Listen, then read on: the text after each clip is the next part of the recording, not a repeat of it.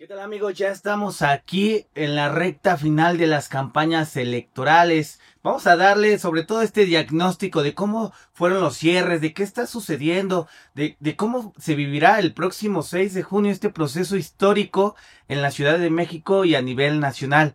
Yo soy Daniel Flores, soy titular de esta de esta emisión. Nos pueden seguir en sus redes sociales, escriban en nuestras redes sociales como eh, Radio 13 Digital, tanto en Twitter como Facebook.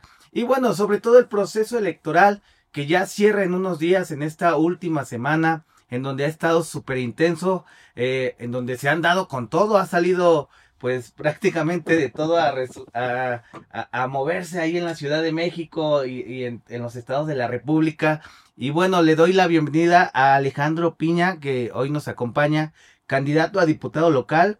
Eh, esta, este distrito que colinda en Venustiano Carranza e Iztacalco. ¿Cómo estás, Alejandro? hola, hola Daniel, muchas gracias. Muy bien, muy, muy a gusto de estar contigo esta mañana. Movidito, ¿verdad? Así es, movidito ya, eh, los últimos días de campaña hay que aprovecharlos con todo. Buenísimo, pues ahí los invitamos también a que nos puedan escribir en este en vivo que se está transmitiendo sobre todo en estos últimos días. Ah, el día de ayer tuvimos varios cierres de campaña ahí en diferentes eh, demarcaciones de la ciudad, en otros estados y bueno, tenemos hasta el próximo 3, sobre todo en este periodo de reflexión.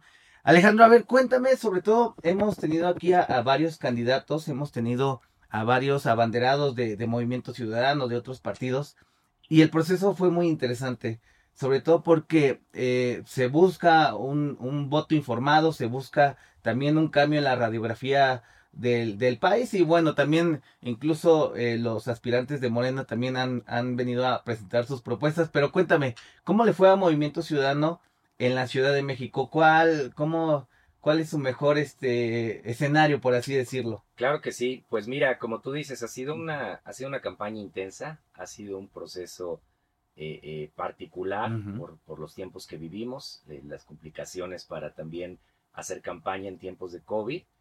sin embargo, vemos en la ciudad una, una necesidad de un cambio de, político, un cambio de rumbo para la ciudad.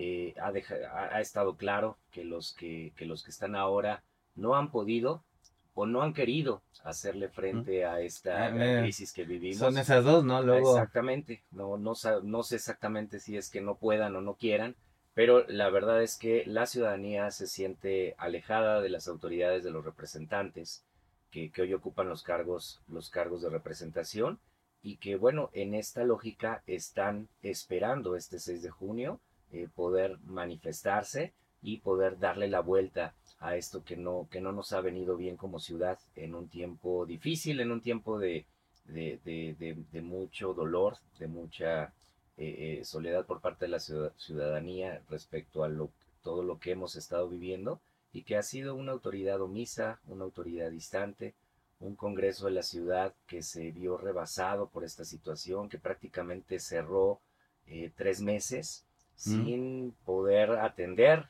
eh, eh, lo urgente de la ciudad. Oye Alejandro, y la primera legislatura, o sea, hay que recordar que después de esta asamblea legislativa, esta primera legislatura eh, con, con, muchas expectativas, y se los hemos comentado a los diputados que nos han visitado, pues quedaron a deber, quedaron sobre todo en temas muy específicos y tuvimos el de la línea 12 con, con bueno, con muchísimas, pues de, como enojo de la ciudadanía, como mucho...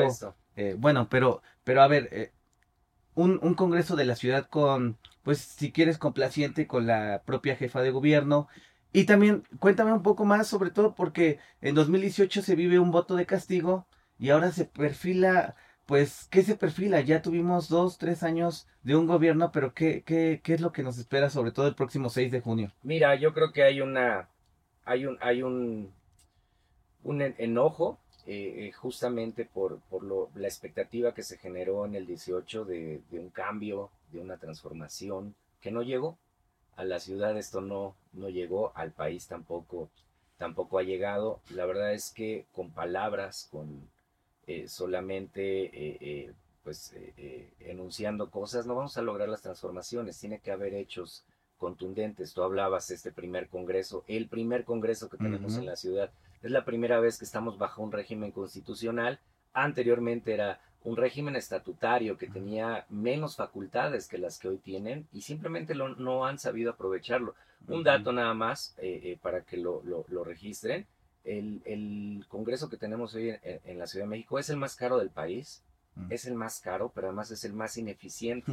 O sea, solamente alcanzaron el 12% de productividad eh, en todas las comisiones, en, en, en, todo el proceso legislativo de, de, de, de, estos tres años y eso es lamentable.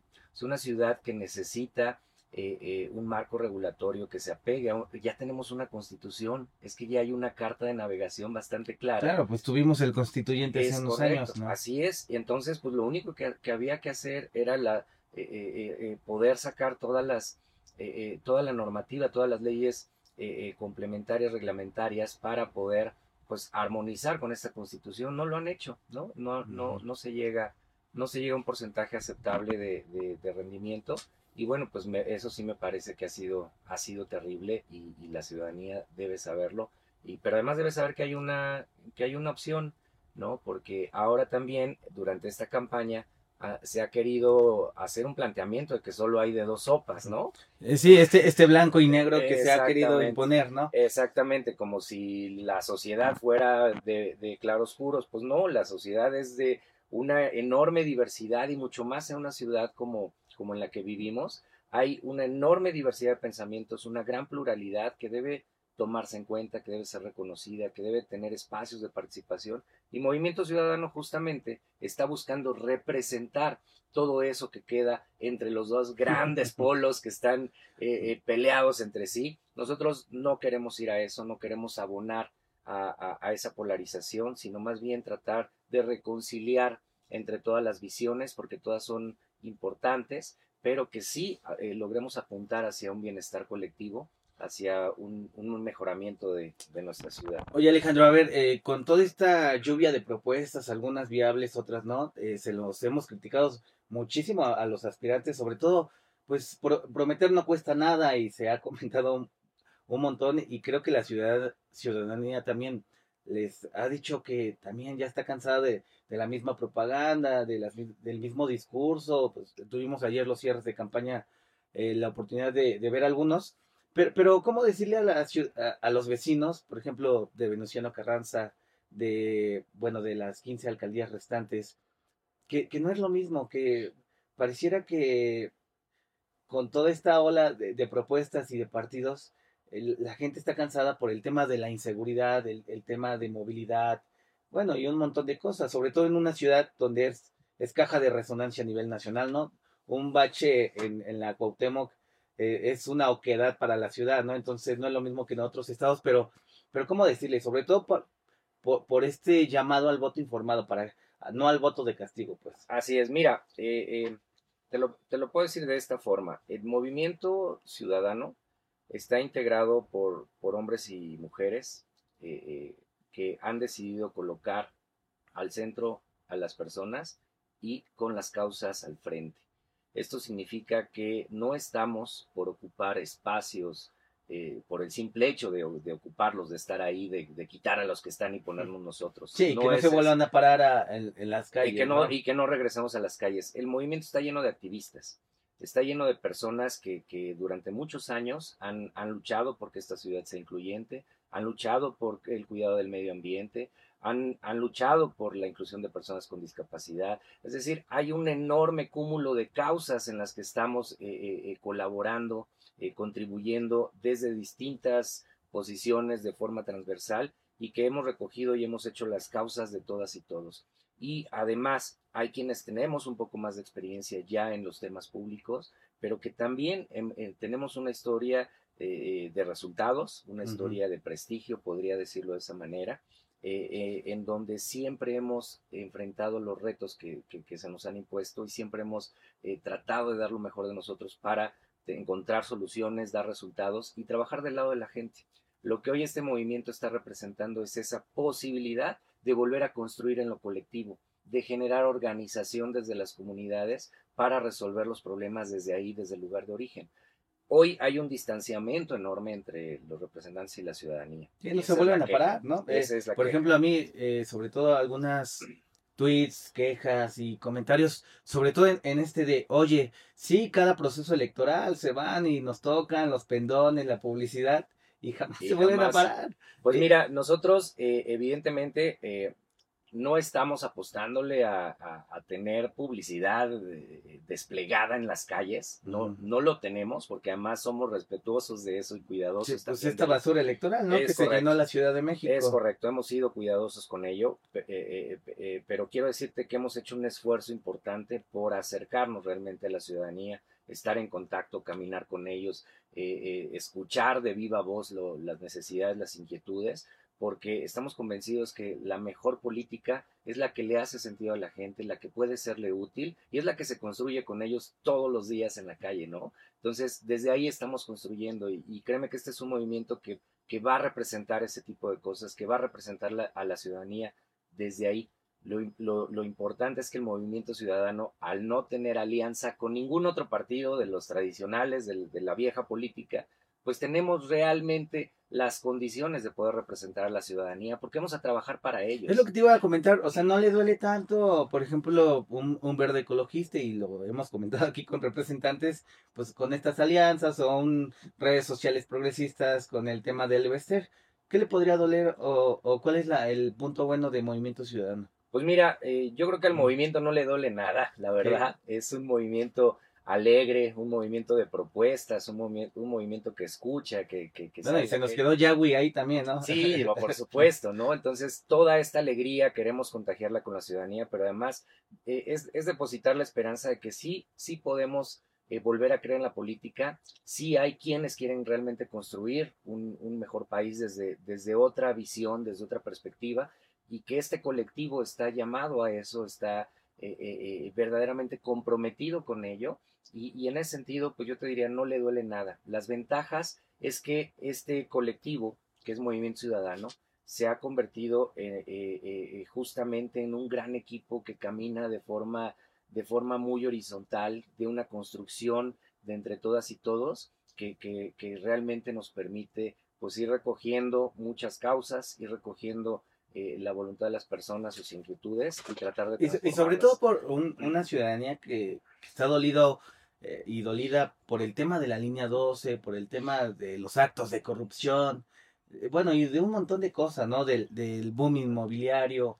A, ver, Alejandro, y más allá del discurso oficial, porque también se los pregunto, más allá de, de pues, prometer no cuesta nada, atacar de raíz estos problemas que se han presentado, sobre todo en el tema de inseguridad, pues es vital, sobre todo porque hay, eh, por ejemplo, Venustiano Carranza y Iztacalco tienen focos rojos bien puntuales. Pero ¿cómo decirle a la gente, bueno, pues vamos a tener más policías, vamos a meterle más presupuesto, en el Congreso voy a meter puntos de acuerdo, pero ¿cómo decirle que no va a ser lo mismo como lo dijo Morena en, su momento, ¿no? Mira, hay que entenderle el tema y hay que, ir al, hay que ir a las causas que originan el problema de la inseguridad. Si nosotros continuamos pensando que solo se trata de perseguir delincuentes, nunca vamos a resolver el problema, porque no estamos atacando las causas. Las causas están en la falta de justicia social, eh, eh, en las condiciones. Sí, ni siquiera es preventiva. Exactamente, en las que eh, crecen muchas niñas, niños, jóvenes en nuestra ciudad. Tenemos que ir a generar condiciones distintas de vida dentro de las familias, dentro de las colonias, a generar comunidad, a generar otra vez un entorno solidario que nos permita que nuestras colonias vuelvan a ser seguras desde el seno de la comunidad. hoy hemos, hemos pasado por, pues, por tiempos difíciles en donde abandonamos el espacio público. Eh, este llamado a través de la pandemia de encerrarnos en casa, pues que era necesario, que las condiciones así no, no, no, lo, no lo, marcaron, pues también eh, provoca que el espacio público quede un poco olvidado, se convierte en tierra de nadie. Sí, pues hay esa disputa, ¿no? Sobre todo de, de, grupos de grupos de, delincuencia y etc., ¿no?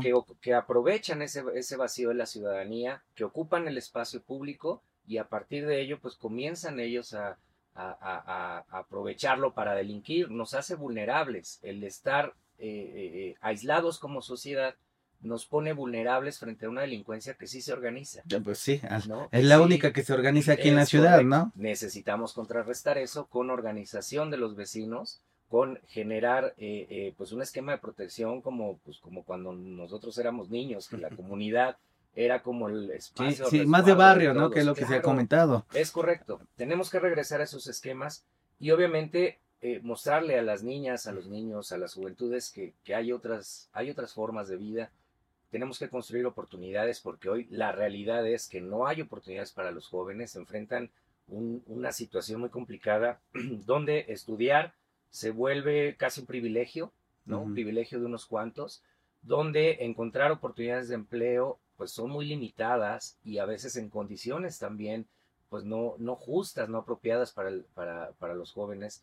Entonces, en ese sentido, tenemos que ir modificando esa realidad que hoy no nos funciona para que eh, podamos también darle un horizonte distinto a, a, todas las personas, a los jóvenes, este, de, pues de que puede, de que la vida puede ser diferente, ¿no? En, en comunidades donde ya el tejido social se nos ha ido rompiendo. Sí, y hay que resarcirlo, ¿no? es hay algo que resarcirlo, exactamente. Hay que intervenir de inmediato, hay que trabajar con las familias, hay, ver cuál, hay que ir a ver cuáles son las necesidades, desde alimentación, salud, eh, eh, seguridad, tratar de eh, construir un ambiente mucho más adecuado. Yo quiero ir a legislar al Congreso sobre una propuesta muy específica en este tema, que, eh, eh, eh, donde queremos mover al gobierno de la ciudad hacia un sistema integral de prevención social del, delito y las violencias. Te platico rápidamente. Toda, muchas entidades del gobierno trabajan temas de prevención del delito, desde distintas entidades, y cada uno tiene recursos limitados y tiene... Eh, hasta facultades también, ¿no? Facultades y alcances muy limitados. Y obviamente el impacto que eso puede tener en una comunidad, pues es mínimo, ¿no? no, quiere decir que no, esté mal, solo que el impacto es muy pequeño. ¿Qué pasa si unimos todos esos recursos, todo, todo ese recurso humano de todas las entidades y hacemos un gran movimiento de, del gobierno con planeación estratégica para atender temas de prevención del delito y las violencias? Seguro el impacto podría ser mucho más amplio pero necesitamos coordinación para eso, necesitamos integrarlo en un sistema y creo que eso puede dar resultado. Hay que mover a todo el gobierno a ese tema que tanto nos está doliendo, que es justamente la violencia y el delito. Siempre, deuda histórica para los vecinos, para los habitantes. Desde hace varios años el tema de la inseguridad de la Ciudad de México es algo que, duele muchísimo. Y, y, te preguntaría también, o sea, en este proceso electoral donde se van a elegir más de 20 mil cargos eh, públicos a nivel nacional, en donde se dieron, pues en algunas partes hasta por debajo de la mesa. ¿Cómo les fue a ustedes? O sea, el tema de la, hubo acoso, hubo violencia política, les bajaron los pendones, sobre todo por, por entendiendo que Venustiano Carranza y Zacalco, y ya lo, la, la conoces bien, eh, ¿cómo, ¿cómo, se comportó la, la pues sí, la, eh, los demás partidos y el propio el gobierno que les tocó que está peleando por. Pues no muy bien, va a ser claro. Sí, sí, les, sí les llovió con todo. Sí nos llovió, eh, te, soy honesto, sí estamos en un proceso muy desigual eh, eh, en muchas, en muchas condiciones, porque evidentemente los candidatos y candidatas de la ciudad fuimos víctimas pues de violencia y, de acoso por parte, por parte de otros partidos. Y, y, y casi en la generalidad por el partido que hoy está en el poder. Le dejaron ir el caballo encima. Le dejaron ir el caballo y con todo y todo, ¿no? O sea, eh, tuvimos en algunas alcaldías que fueron, que fueron robados eh, por personas que se manifestaron eh, simpatizantes de, del partido que gobierna. En nuestro caso, simpatizantes de Morena golpearon a, parte de nuestro equipo, a, un, a otro candidato a, a diputado local y a una candidata a diputada federal, este, llegaron a golpearlos. E, evidentemente, pues nos han quitado la, o sea, más tardamos en colocarlo. sí, se los bajan rápido, Exactamente, llegan a quitarlo, pero además eh, eh, con todo lujo de violencia, ¿no? Este, en fin, no, no se han generado condiciones óptimas para poder desarrollar eh, pues nuestra actividad política en las calles con, con la seguridad eh, suficiente, garantizar la integridad de, nuestras compañeras y compañeros y ese sí es un reclamo muy puntual a la jefa de gobierno pero, que ha sido misa ante esta es lo que te quería preguntar si hubo disposición de parte de la, del propio gobierno capitalino o de plano se lavó las manos y dijo bueno pues háganle como quiera estoy sobrepasado en otros temas de línea 12 y, etc. pero Pues de plano, de plano no han, no han querido responder, ¿no? Se han presentado las denuncias, evidentemente, eh, no, no, no vamos a dejar que las cosas pasen así, se han presentado denuncias, pero la verdad es que pues no ha habido, no ha habido nada, ni- condiciones, ni- ¿no? Se siguen repitiendo este tipo de esquemas. Hace una semana a un compañero candidato en Coyoacán eh, eh, dejó su moto estacionada y fueron a arrancarle los frenos, o sea, Mm. pero se ve ahí la, Está cañón, ¿no? pues está cañón, eso está, esas cosas ya, ya rebasan cualquier límite de una, pues de una contienda electoral. La contienda debe ser de ideas, de propuestas. Ahí es donde los ciudadanos están esperando realmente contrastar las distintas opciones políticas y pues no a ver quién atrae a más, a más este, personas para golpear, ¿no? O sea, eso me parece que tiene que rebasarse, que la ciudadanía está harta de esa condición y que tenemos que ponernos por encima de ello, ¿no? Hemos tratado nosotros de hacer una campaña eh, eh, eh, distinta, limpia en todos los sentidos, eh, sí exigiendo eh, eh, pues un, un clima un clima de paz y, y un estado de derecho que, que a todos los partidos y a todas las opciones políticas nos permita caminar con tranquilidad, pero la verdad es que no, no estamos en esas condiciones. Y en el país, pues ya, ya que te digo, ¿no? Eh, Sí, ha es otro pintar, ¿no? ha sido una de las campañas más violentas. Eh, Sí, eh, pues tenemos, no sé, les tocó en el partido eh, candidatos asesinados, es correcto. perseguidos, y bueno, pa- fíjate que ese es un tema muy interesante, todavía nos quedan unos, unos minutos, Alejandro. Hubo silencio sobre todo en el tema de la violencia a los candidatos, sobre todo a los candidatos a, a una diputación, ayuntamientos en los estados, y pareciera que no hubo tanto ruido, sobre todo cuando hubo candidatos asesinados. Así es, así es. Nosotros hemos señalado directamente al presidente de la República como el responsable de que estas cosas estén sucediendo. Eh, sin embargo, pues ah, es otro llamado a oídos sordos, porque simplemente no quieren ver, Sí. ¿no? No quieren escuchar. volver a ver ni escuchar lo que está sucediendo en el país, que eh, hay un vacío del gobierno que evidentemente está siendo ocupado por la criminalidad y que trata de imponer condiciones, de imponer candidatos, o por lo menos de hacer a un lado a quienes les resultan incómodos, ¿no? Este Ujú. desgobierno eh, nos está costando vidas y nos está costando, eh, pues, además, vulnerar y lastimar muchísimo nuestra democracia, porque si de esa manera se van a tomar decisiones, pues evidentemente habrá lugares en donde mucha gente le piense mucho antes de querer Sí, claro, participar. sobre todo el 6 de junio. De por Es sí correcto. hay una apatía para salir a votar y agrégale el tema de la violencia, el- acoso. Entonces, es correcto. Y a eso le apuestan, también hay que decirlo, ¿no? Eso no es nuevo, eso ha sido histórico. En algún momento el régimen priista apostaba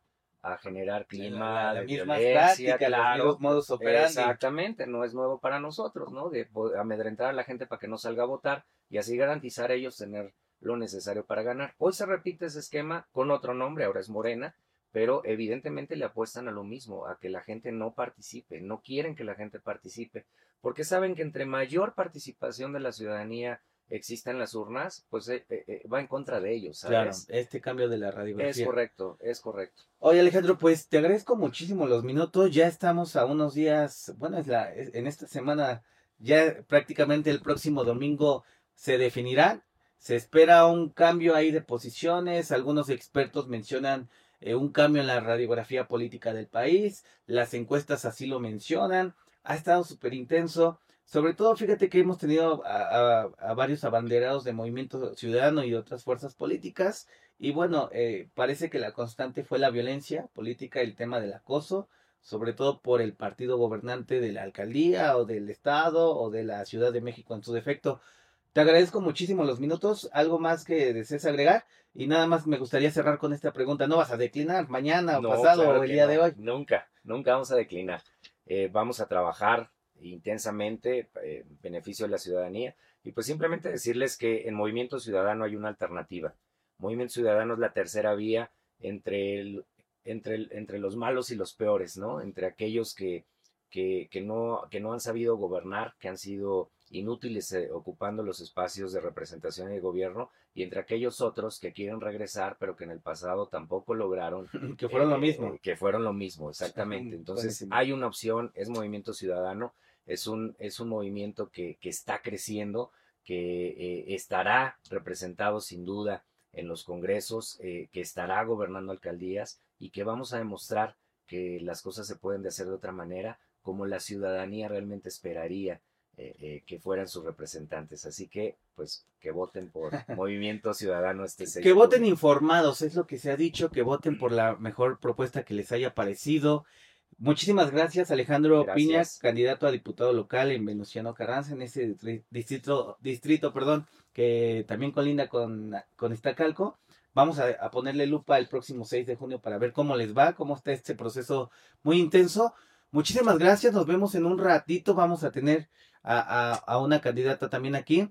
Yo soy Daniel Flores, escríbanos sus, sus preguntas, sus dudas, sus quejas en Radio 13 Digital. Estamos aquí en War Room. Gracias. En este programa son de exclusiva responsabilidad de quienes las emiten Pásame y no tu número, representan ¿no? necesariamente Oye, el eh, te pensamiento quería pedir, fíjate que Radio le estoy 13 diciendo a Digital, por lo a que quieras.